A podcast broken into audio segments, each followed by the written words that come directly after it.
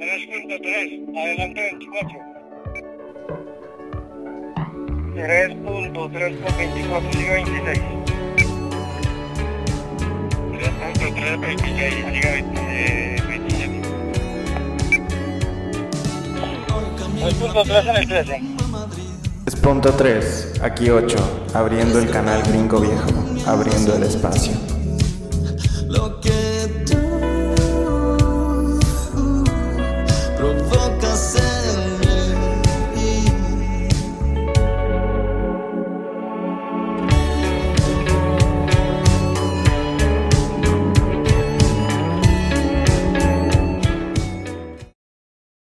Si todavía no has escuchado la parte 1 de este podcast, te recomendamos ir al episodio anterior, Curiosidades de Gabriel García Márquez, parte 1.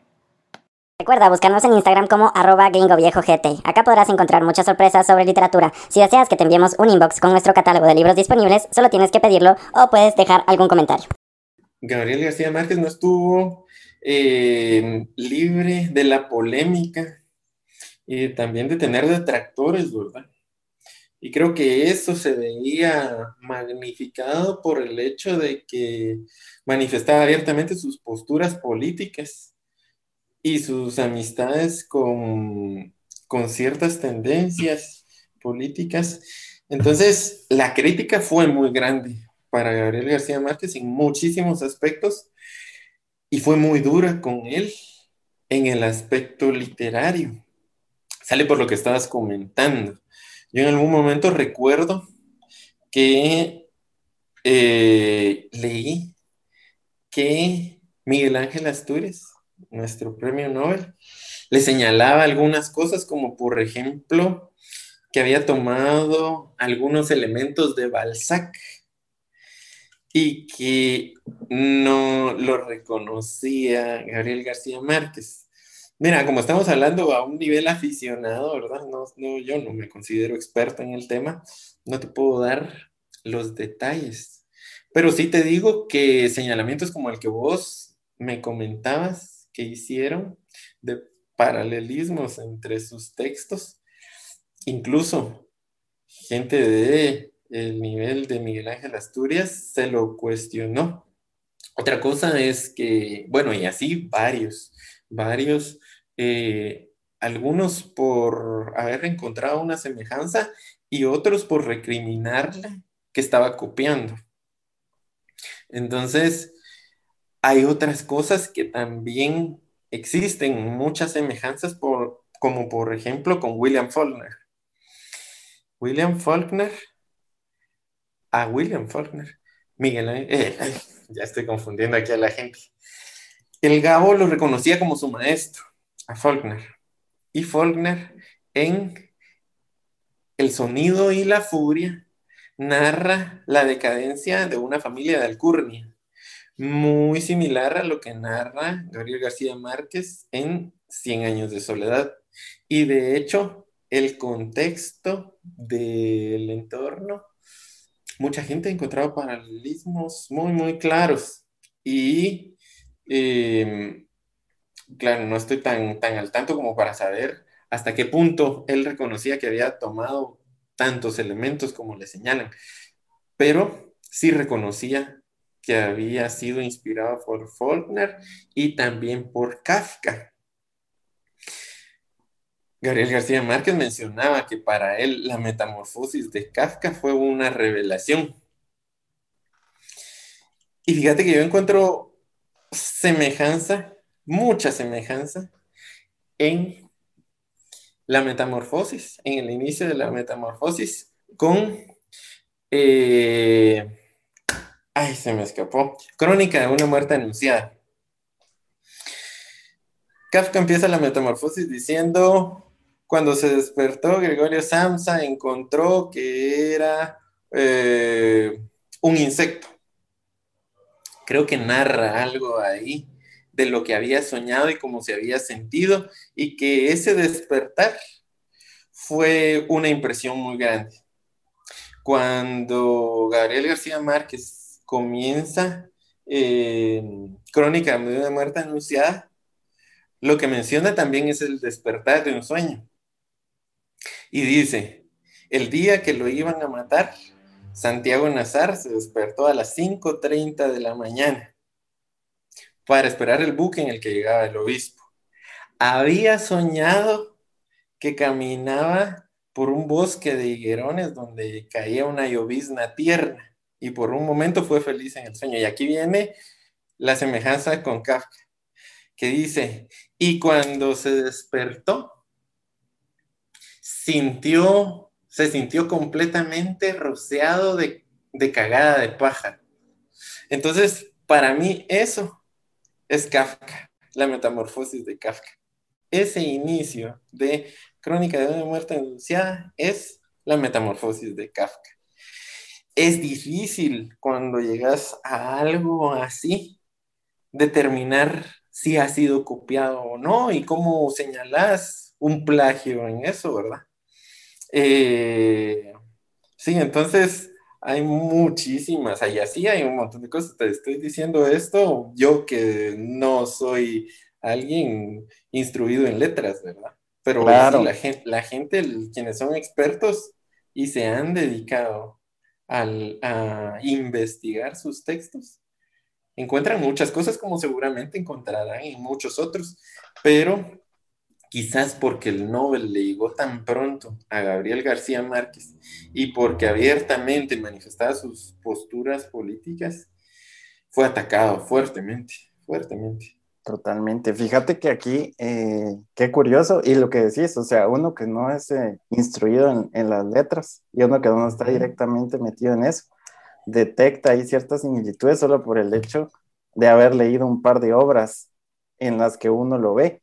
Pero Ajá. fíjate que eh, me estaba recordando ahorita de algo que a lo que hizo alusión Javier Payeras en, en sus redes sociales. No, no sé si lo escribió él o si lo jaló de algún lado, porque ya no me recuerdo pero él decía que le daba la impresión de que éramos eh, el producto de todas las lecturas que teníamos acumuladas en la cabeza y que al final de cuentas creía él que era inevitable que nos- lo que nosotros escupíamos a la hora de escribir o de expresarnos eh, fuera original o creado por nosotros, sino que más bien era como un juego de palabras de todo lo que teníamos acumulado.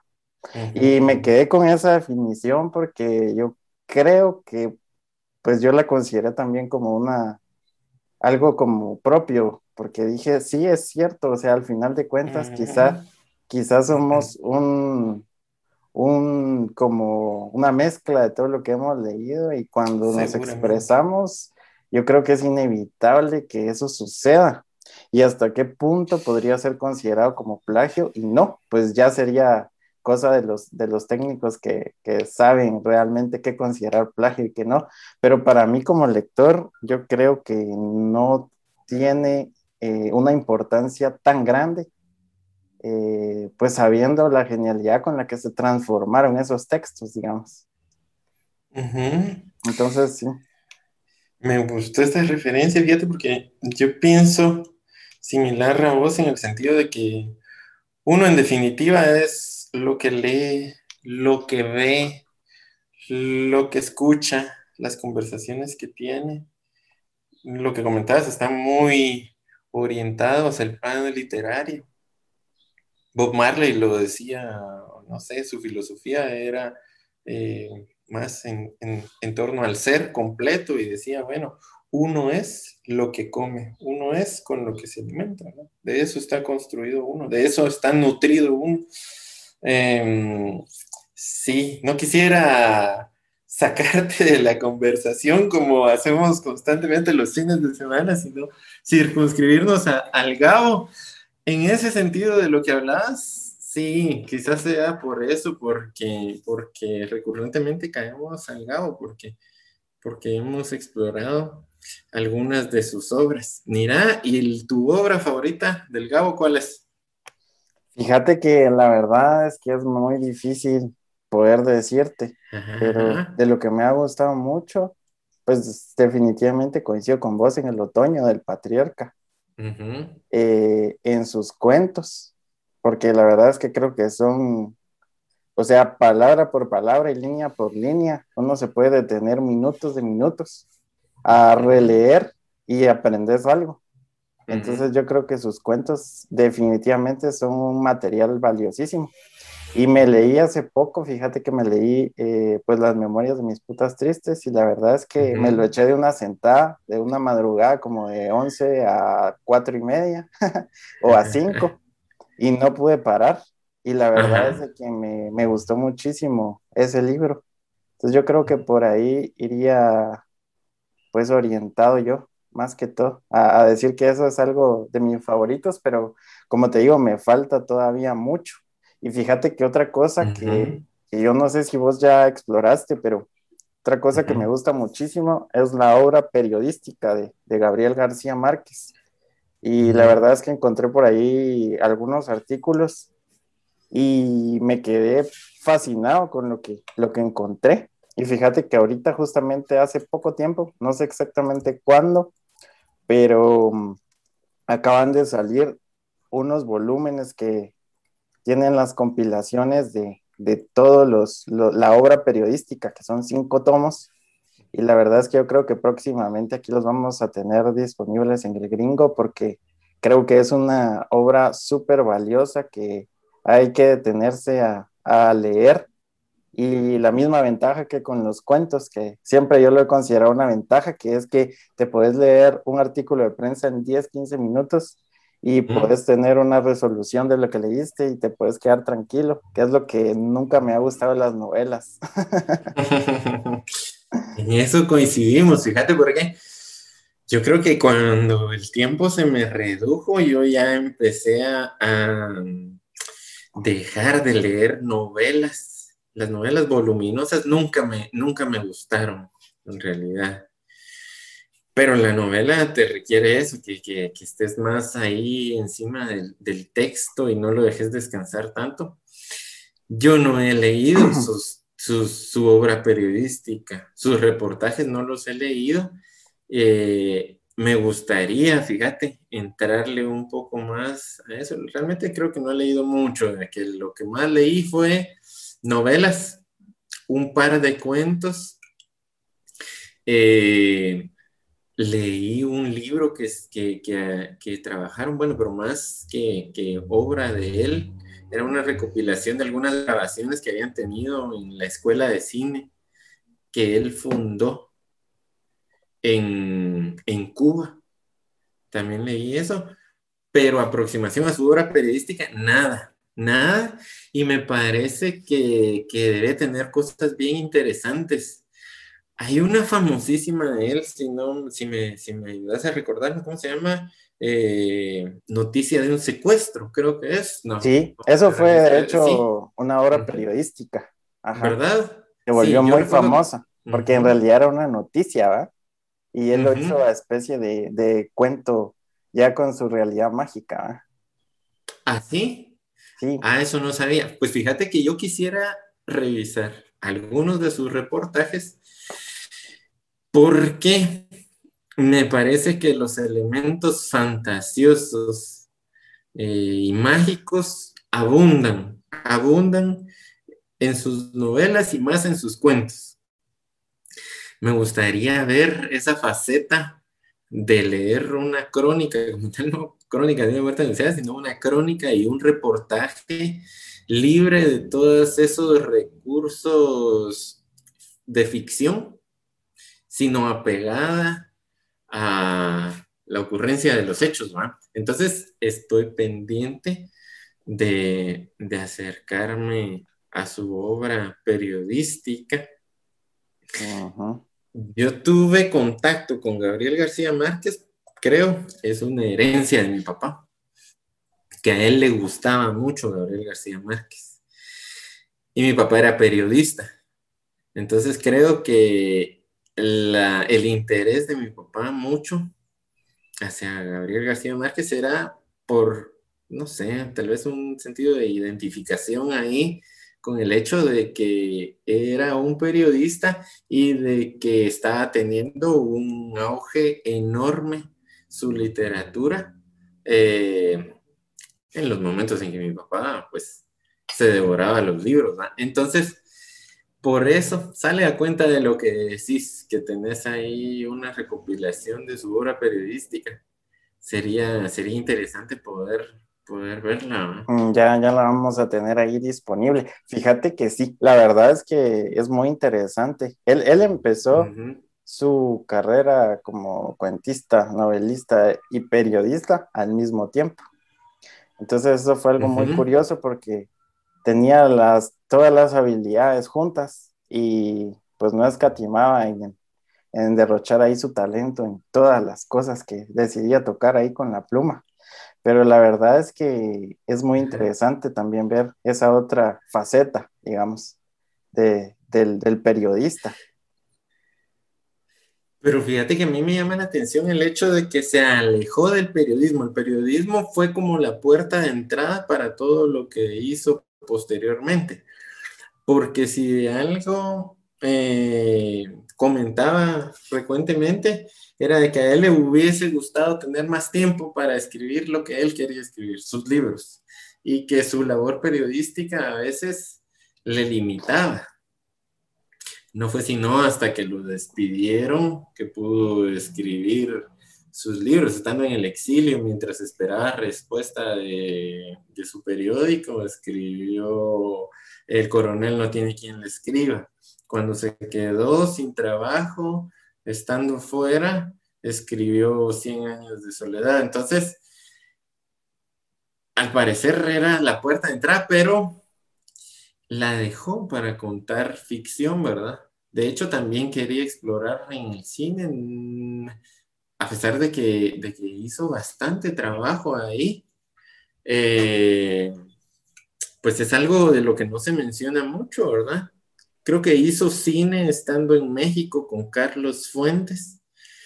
De ahí fundó la escuela de cine en, ¿cómo se llama este lugar? Santiago de los Baños. Aquí estamos en internet, vamos a revisarlo. Santiago de los Baños en Cuba, ¿cómo se llama? Vos que has viajado más. Fíjate que no tengo idea, Maca. Santiago de los Baños, a- Cuba. Ahí él fundó una escuela de cine. Eh, entonces, como que dejó el trabajo periodístico, a pesar de que le gustaba mucho, como que su pasión estaba en contar ficción, ¿va? Con narrar historias de una forma bien particular, alejada de, de- de lo que podía ser un relato eh, con puros hechos de la realidad, ¿no?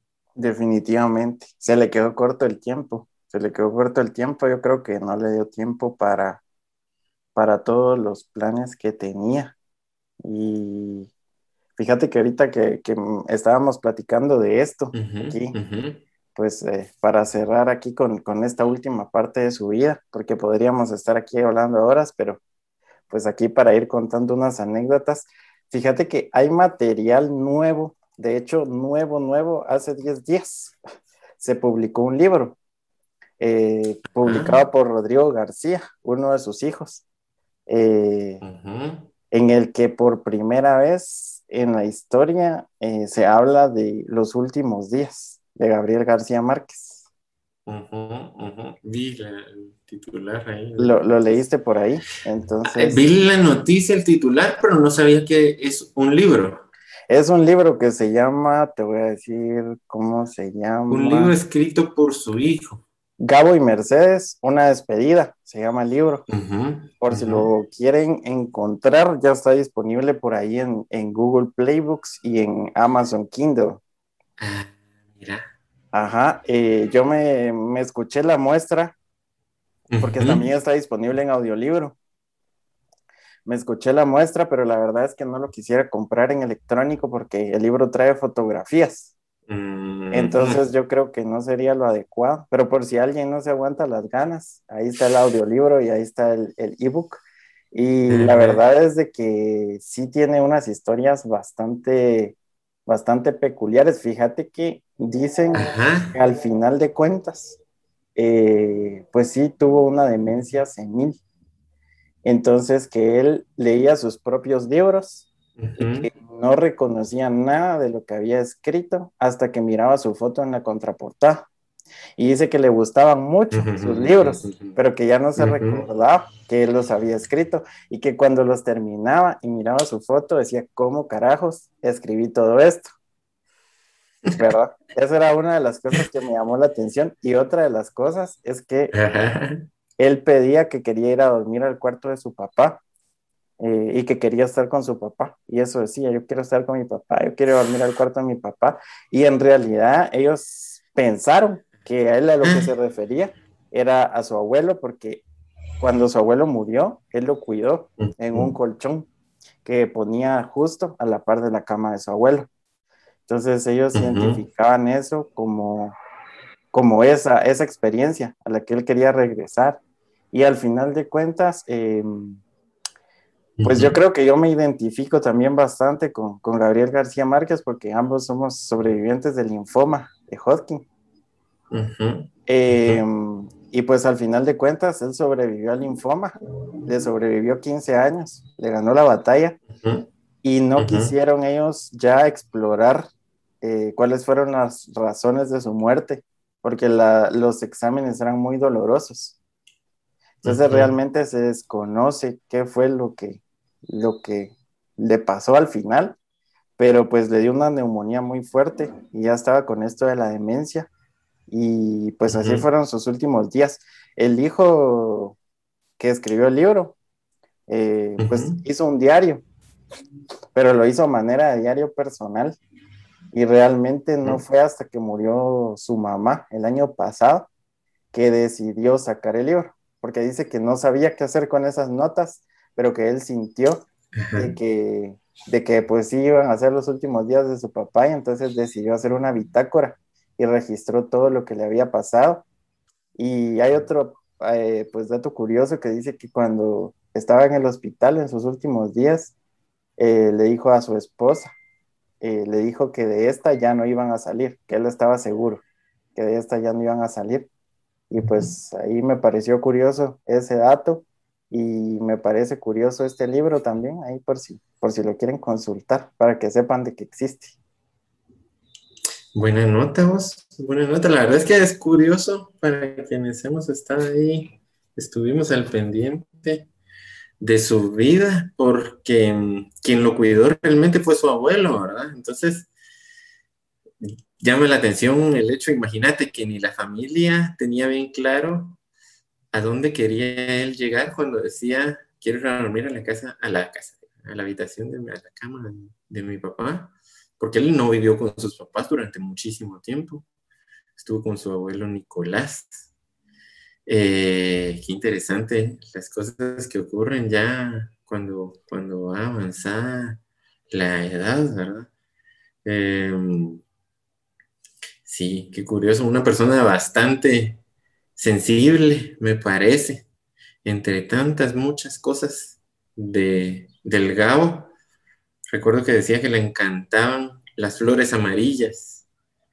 Cierto. Entonces me gustaba mucho ese detalle, ese detalle, eh, que son curiosidades que me imagino deben aparecer ahí en este libro que nos estás contando.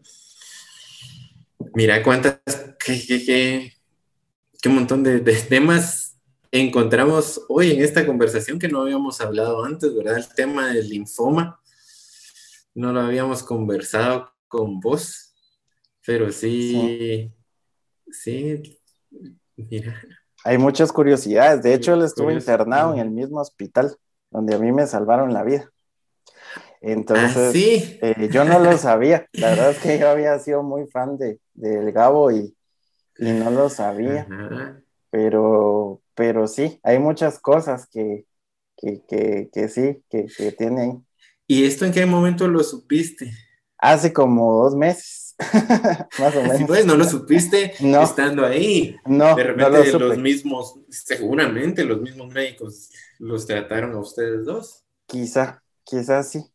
Lo más Ah, probable las es que sí. las posibilidades son muy, muy grandes.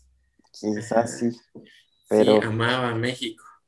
a- ama- amábamos México. Amamos México los tres, claro que Sí, sí. sí, sí. Pero la verdad es que hay mucho de qué hablar. Pero yo te agradezco mucho tu tiempo y espero que podamos continuar esta conversación en otra ocasión. Pues mira, muchas gracias por la invitación. La verdad es que platicar con vos ha sido siempre un gusto que me invitaras a este espacio con tu audiencia. Eh, lo es más por el hecho de que creo que, que, que tenés mucha gente alrededor que te queremos y que compartimos con vos ese gusto por la lectura y vos nos unís. Creo que cada uno andaríamos por separado, pero mm, nos unís a estas personas que tenemos esa peculiaridad. Así que te lo agradezco y le mando saludos a quienes te escuchan. Muchas gracias, Mac. La verdad es que para mí es un gustazo tenerte aquí y ya sabes que esta es tu casa, tu casa virtual. Aquí a través de, de las redes y del internet nos unimos en este espacio, pero ya sabes que aquí te esperamos siempre para seguir conversando de otros temas interesantes. Y pues cuando querrás, cuando querrás. Gracias. Muchas gracias. Un abrazo grande, saludos a tu audiencia. Un abrazo, pues estamos en contacto.